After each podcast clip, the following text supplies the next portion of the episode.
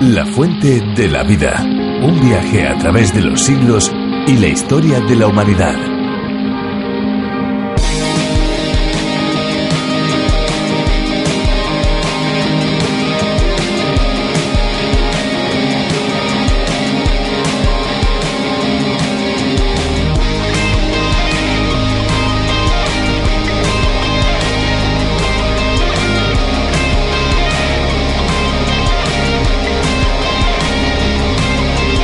Mantener una correcta hidratación es necesario para cualquier persona, pero es especialmente importante en niños y ancianos.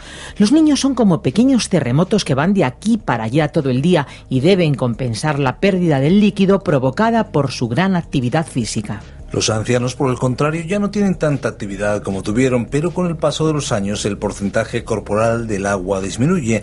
En las personas mayores decrece hasta el 50%. Esta pérdida de agua afecta a todos los tejidos del organismo. Muchos ancianos no ingieren la cantidad de líquido requerida y esto repercute seriamente sobre su organismo.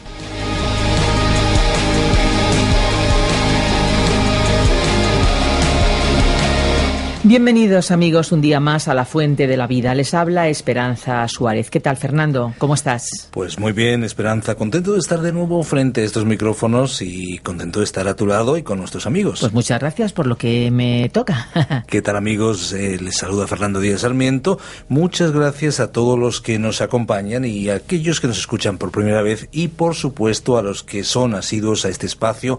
Para ellos nuestra bienvenida también está asegurada. La Fuente de la Vida es un espacio de 30 minutos, seguramente un espacio diferente a lo que tal vez ustedes estén acostumbrados a escuchar. De lunes a viernes nos subimos a este tren radiofónico en el que parada tras parada vamos recorriendo el libro de los libros. Un viaje de larga duración porque vamos a estar con todos ustedes cinco años. Este espacio toma su idea de la versión original denominada A través de la Biblia, que fue desarrollada por el teólogo John Vernon Magui.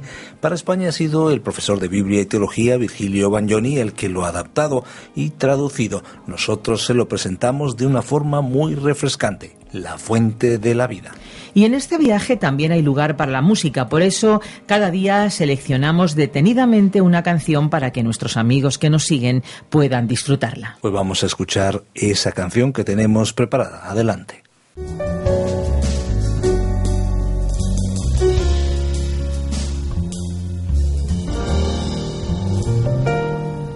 Dime cómo ves el mundo según sea tu mirada. Sabré cómo andas, a quién seguir sus pasos. A tu alrededor solo hay ingratitud. Y tu pregunta sigue siendo me conviene. Dime dónde te diriges por esa calle sin salida. ¿A quién escuchas? ¿Qué motiva tu camino? Sigues buscando una razón que no tenga autoridad. Yo te invito a caminar de otra manera por la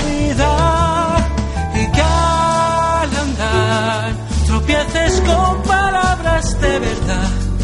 Al andar, señales de revelación te guíen,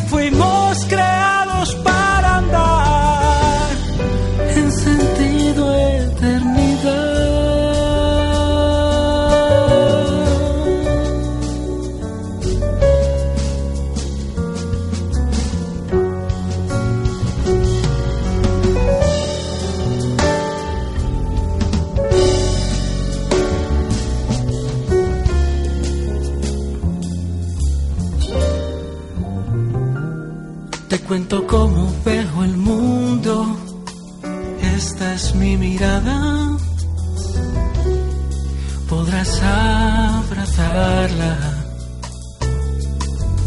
Sé a quién seguir. A mi alrededor encuentro reconciliación. Mi respuesta es siempre, me conviene sé dónde me dirijo camino a la eternidad. Sin incertidumbre que empuja mis pasos, solo puedes sembrar paz viviéndola. Yo te invito a caminar de esta manera por la vida tropieces con palabras de verdad.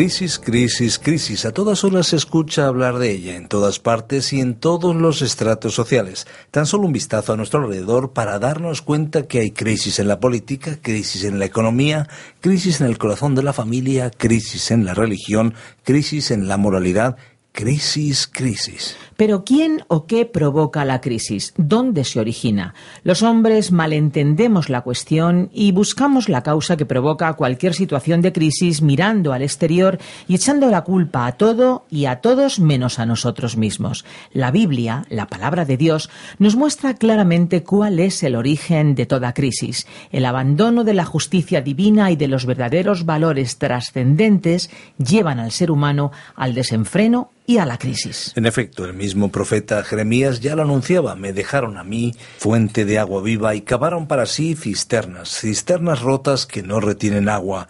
La crisis ha de ser resuelta en el interior del corazón, amigos, en el interior del corazón humano y el Evangelio, las buenas noticias de Jesús, aún siguen siendo precisamente eso, buenas, buenas noticias de Dios para el hombre, el hombre de cada siglo y el hombre, ¿por qué no?, del siglo XXI. Nosotros abrimos la palabra de Dios y en esta ocasión les invitamos a que busquen el capítulo 25 del libro de Génesis y nos acompañen. Vamos ya a escuchar a Virgilio Bagnoni. La fuente de la vida. Génesis capítulo 25. Este es otro capítulo importante de la Biblia. Nos relata la muerte de Abraham y el nacimiento de los hijos de Isaac y Rebeca, los mellizos Esaú y Jacob. Se mencionan las generaciones de Ismael, así como también las generaciones de Isaac. Luego se incluye el incidente relacionado con la primogenitura. Aunque este capítulo concluye el relato de la vida de Abraham, en realidad su historia finalizó en el capítulo 23, cuando envió a su siervo a encontrar una esposa para Isaac. Extraeremos de estos pasajes bíblicos algunas lecciones. Leeremos los primeros dos versículos que nos cuentan que Abraham se casó con Cetura y tuvo más hijos. Abraham volvió a tomar mujer y su nombre era Cetura. Y ella le dio a luz a Zimram, a Joxán, a Medán, a Madián, a Isbac y a Sua. Vemos que después de la muerte de Sara, Abraham se volvió a casar y tuvo otros seis hijos. Cualquiera hubiera pensado que a su edad el patriarca era incapaz de tener más hijos. Humanamente hablando podría haber sido así. Pero Dios había obrado milagrosamente en él. No sólo había tenido a su hijo Isaac, sino que aquí le vemos tener otros hijos que a su vez dieron origen a naciones. Con todo, la descendencia de la promesa de Dios permaneció vinculada a Isaac. Resulta interesante que se citen aquí a Medán y a Madián, que darían origen a los madianitas y medanitas, en la descendencia de Abraham. Los otros hijos no originaron pueblos que podamos identificar. Es significativa la inclusión de los madianitas, que más adelante se entrecruzarán con el pueblo de Israel, porque Moisés fue a la tierra de Madián y tuvo una esposa de ese pueblo. Pero recordemos que la descendencia de la promesa de Dios a Abraham estaba ligada a su hijo Isaac, no a Ismael ni a estos descendientes aquí citados. Antes de morir, Abraham aún reconoció a Isaac como el hijo escogido. Leamos los versículos 5 al 11. Abraham dio a Isaac todo lo que poseía, y a los hijos de sus concubinas Abraham les dio regalos, viviendo aún él, y les envió lejos de su hijo Isaac hacia el este a la tierra de oriente. Estos fueron los años de la vida de Abraham, ciento setenta y cinco años. Abraham expiró y murió en buena vejez, anciano y lleno de días, y fue reunido a su pueblo. Y sus hijos Isaac e Ismael le sepultaron en la cueva de Macpela, en el campo de Efron, hijo de Zoar Eteo, que está frente a Mamre, en el campo que Abraham compró a los hijos de Et. Allí fue sepultado Abraham con Sara su mujer. Y sucedió que después de la muerte de Abraham, Dios bendijo a su hijo Isaac, y habitó Isaac junto a Beer Lahai Roy. Aquí se declara que Abraham dejó a Isaac todas sus posesiones, lo cual confirmó la posición de éste como fundador de la nación, que, descendiendo de él, llevaría el nombre de Israel. Después del entierro de Abraham, Isaac regresó al lugar donde había conocido a Rebeca. Entre los versículos 12 y 18 se citan las generaciones de Ismael, el hijo de Abraham y de Agar, la sierva egipcia de Sara. Como hemos destacado en un programa anterior, el Espíritu Santo utiliza este método en el libro del Génesis.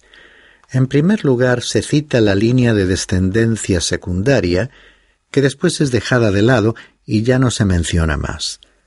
En segundo lugar, se cita y se sigue la descendencia por medio de la cual Dios cumplió su plan de redención, que culminó al llegar hasta Cristo. Por ese motivo, una vez presentada la descendencia de Ismael, ahora el texto continúa con la descendencia de Isaac. Leamos los versículos 19 al 26 en que se reanuda el relato de la vida de Isaac y se menciona el nacimiento de Esaú y Jacob.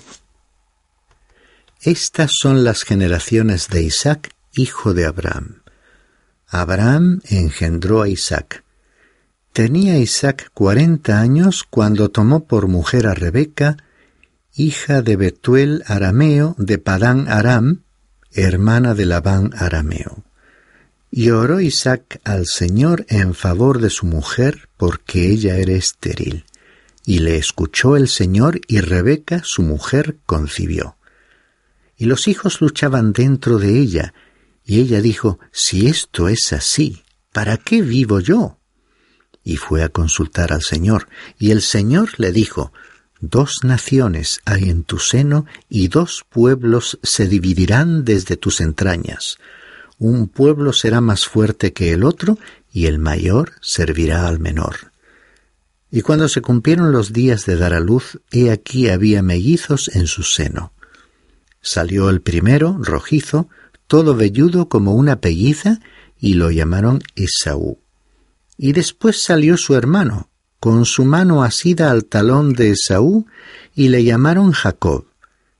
Isaac tenía sesenta años cuando ella los dio a luz. Comentemos brevemente este párrafo que comienza con una frase que nos recuerda el principio del Evangelio según Mateo, en estas palabras Abraham engendró a Isaac e Isaac a Jacob. Acabamos de ver que Abraham tuvo varios hijos, pero este pasaje enfatiza que sus genealogías no se siguen, solo se sigue la de Jesús. Las descendencias de Ismael, Madián y otros nombres sólo aparecerán una y otra vez cuando se crucen con los descendientes de Isaac, pero no se comentarán.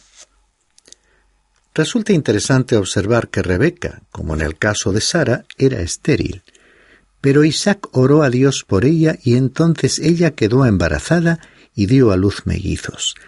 La lucha entre estos dos hijos representa la lucha que tiene lugar en la actualidad entre los pueblos árabe e israelí.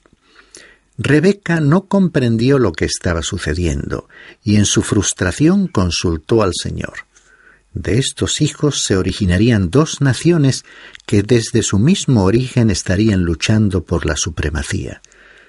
Según aquella declaración de Dios y contrariamente a la práctica usual, el hijo mayor serviría al menor. Isaac y Rebeca habían estado casados por unos veinte años cuando estos niños nacieron. El que nació primero fue considerado el mayor y se le llamó Esaú por ser velludo y pelirrojo. Al segundo hijo le llamaron Jacob, que significaba el usurpador o el suplantador, porque incluso naciendo aferraba a su hermano por el talón tratando de ocupar su lugar. Leamos los versículos 27 y 28, donde se nos cuenta la situación de aquella familia y cómo Esaú vendió su primogenitura a Jacob. Los niños crecieron y Esaú llegó a ser diestro cazador, hombre del campo. Pero Jacob era hombre pacífico que habitaba en tiendas, y amaba Isaac a Esaú porque le gustaba lo que cazaba, pero Rebeca amaba a Jacob. Aquí tenemos a los mellizos.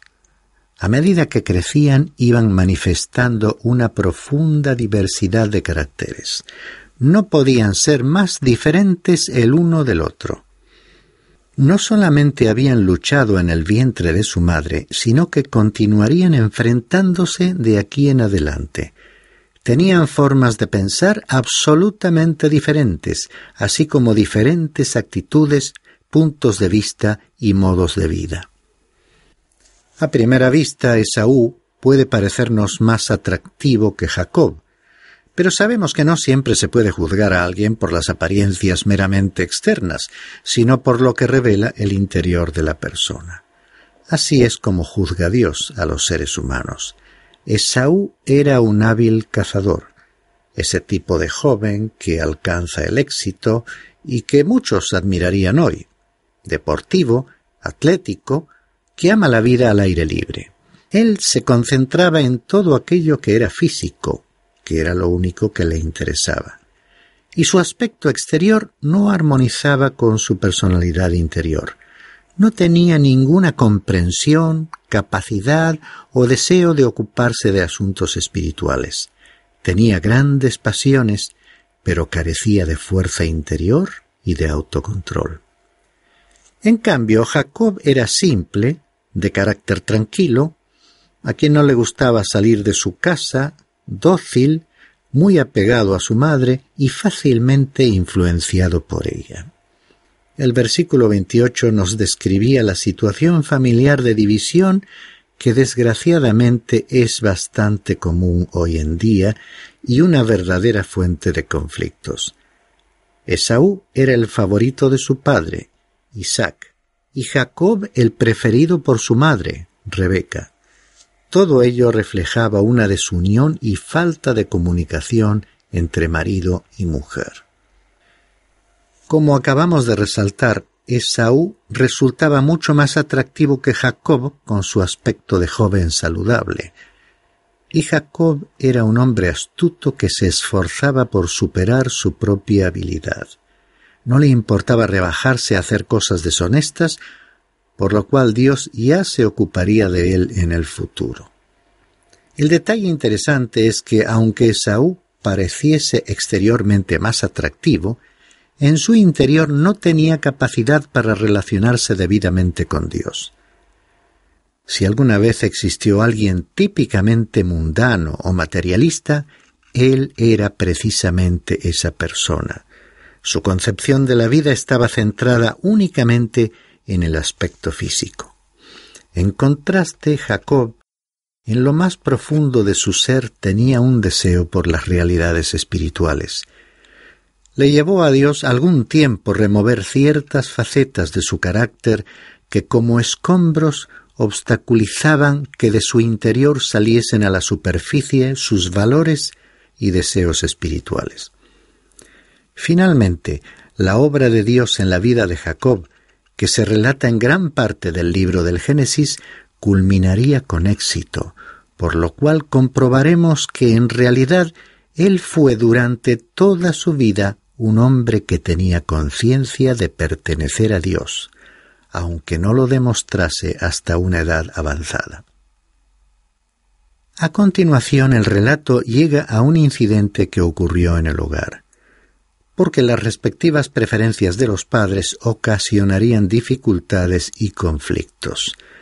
Leamos los versículos 29 al 32. Un día, cuando Jacob había preparado un potaje, Esaú vino del campo agotado. Y Esaú dijo a Jacob, Te ruego que me des a comer un poco de ese guisado rojo, pues estoy agotado. Por eso lo llamaron Edom. Pero Jacob le dijo, Véndeme primero tu primogenitura. Y Esaú dijo, He aquí, estoy a punto de morir. ¿De qué me sirve, pues, la primogenitura? Este incidente revela el verdadero carácter de ambos hermanos. Esaú regresó del campo muy cansado y como vulgarmente se dice muerto de hambre. Está claro que en la casa de Abraham nadie llegaría hasta el extremo de pasar hambre, pues había abundancia de comida, pero en aquel momento no había nada preparado para comer, salvo el potaje o guiso que Jacob había cocinado. Jacob, el muchacho que siempre estaba en casa, era evidentemente un buen cocinero. Entonces Esaú le pidió de comer de aquella especie de sopa vegetal hecha de lentejas. Jacob, que era un oportunista, vio la ocasión de hacerse con el derecho a la primogenitura e intentó comprarlo. Comentando brevemente sobre el valor de la primogenitura, diremos que implicaba que aquel que lo poseyese era el jefe y el sacerdote de la familia. Tratándose de esta familia concreta, significaba que el que poseyese este derecho estaba incluido en la línea de descendencia que conducía hasta Cristo. Esaú no otorgaba a este privilegio ningún valor y tampoco quería ser el sacerdote de la familia con la responsabilidad que ello requería. Y Jacob lo sabía. Del diálogo que hemos leído, en el que se acordó la transacción, destacamos la frase de Esaú. ¿De qué me sirve, pues, la primogenitura? Esta expresión nos dice mucho del valor que él asignaba a los asuntos espirituales. Pero la conducta de Jacob estaba también equivocada. Dios había prometido el mayor servirá al menor. La primogenitura le llegaría de todas formas a Jacob, pero en el momento establecido por Dios. Pero Jacob no fue capaz de esperar, así que se apresuró a obtenerla por sus propios medios, con habilidad y astucia, intentando conseguir con la mayor ventaja posible de la situación lo que Dios le había prometido. Trató de manipular los acontecimientos y de adelantarse a los planes de Dios. Debía haber esperado que Dios le concediese dicho derecho. Y es que Jacob actuaba bajo el principio de que, pudiendo hacer u obtener algo por sí mismo, por su propia habilidad y astucia, no veía motivo para esperar que Dios lo hiciese. Se sentía capaz de ocuparse de sus propios asuntos. Podríamos decir que, de acuerdo con la forma normal de actuar en la sociedad, lo hizo bien. Como veremos más adelante, llegaría una etapa de su vida en la que Dios le instruiría en su propia escuela, llevándole a enfrentar graves dificultades y permitiéndole sufrir a causa de la astucia de otro, concretamente de su tío Labán. Continuamos con el relato de este incidente y leamos los versículos 33 y 34. Y Jacob dijo, Júramelo primero. Y él se lo juró y vendió su primogenitura a Jacob.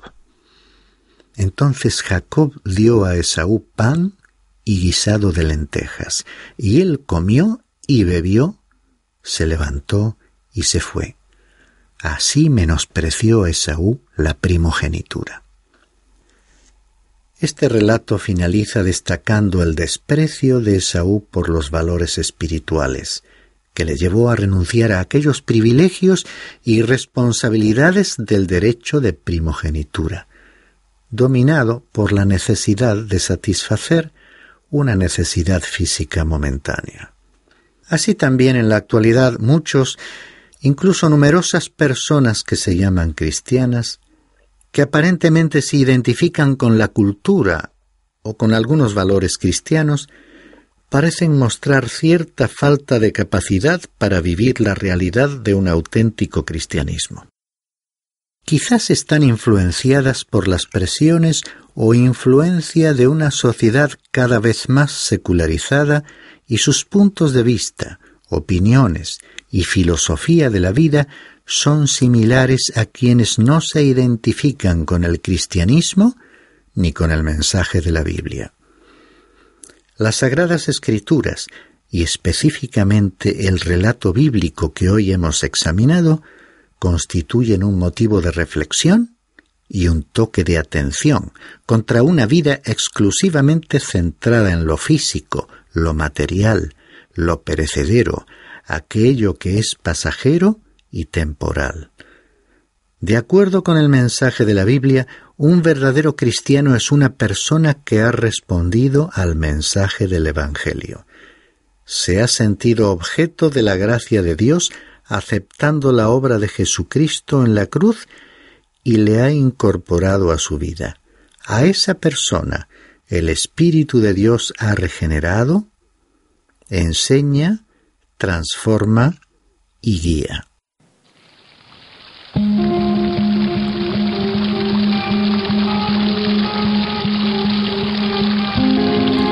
Qué importante resulta detenernos en narraciones como la de hoy y es que la Biblia, amigos, es un libro tan actual que lo que sucedió hace siglos ofrece enseñanzas para el momento actual, para cada uno de nosotros. ¿No lo crees así, Esperanza? Pues sí, estoy muy de acuerdo contigo, Fernando. Además, date cuenta que no solamente la Biblia es un libro actual, lo hemos experimentado. Además es que es un libro cuyo mensaje llega hasta lo más profundo del corazón. Esperamos que esa sea su experiencia y que nos lo cuente, que nos escriba y que nos llame porque estamos dispuestos pues a ponernos también en contacto con ustedes para responder todo tipo de interrogantes. Bueno, ya ha llegado el momento de despedirnos, pero antes de cerrar estos micrófonos queremos recordarles que tenemos a disposición de todos aquellos que lo deseen y lo soliciten los bosquejos y notas para que puedan seguir cada uno de estos estudios a través de los 66 libros de la Biblia. Así que les invitamos a que lo soliciten. Bueno, hay que decir, y es importante recordarlo, que si lo solicitan, el envío es completamente gratis. Y esto es posible, pues, porque hay muchos oyentes que de una manera sistemática y de una manera generosa colaboran para que la producción y la transmisión de este espacio pueda llegar hasta el último rincón de la Tierra. Sin duda, pues eh, si desean ponerse en contacto con nosotros, llámenos al teléfono 91 422 0524, repito, 91 422 0524, o bien escríbanos al apartado 24081, código postal 28080 de Madrid, España, o si lo prefieren pueden enviarnos un correo electrónico ¿A qué dirección, Esperanza? Pues es bien sencillo, info arroba radiocadenadevida.com, info arroba radiocadenadevida.com. Recuerden que pueden escucharnos también en www.radioencuentro.net. Allí pueden disfrutar de una variadísima programación las 24 horas del día. Y si lo que quieren es escuchar este programa o alguno de los anteriores, directamente pueden situarse en www.lafuentedelavida.com. Y ahora sí, ahora sí ya que les decimos adiós. Gracias por acompañarnos en esta aventura y no olvide que hay una fuente de agua viva que nunca se agota. Beba de ella.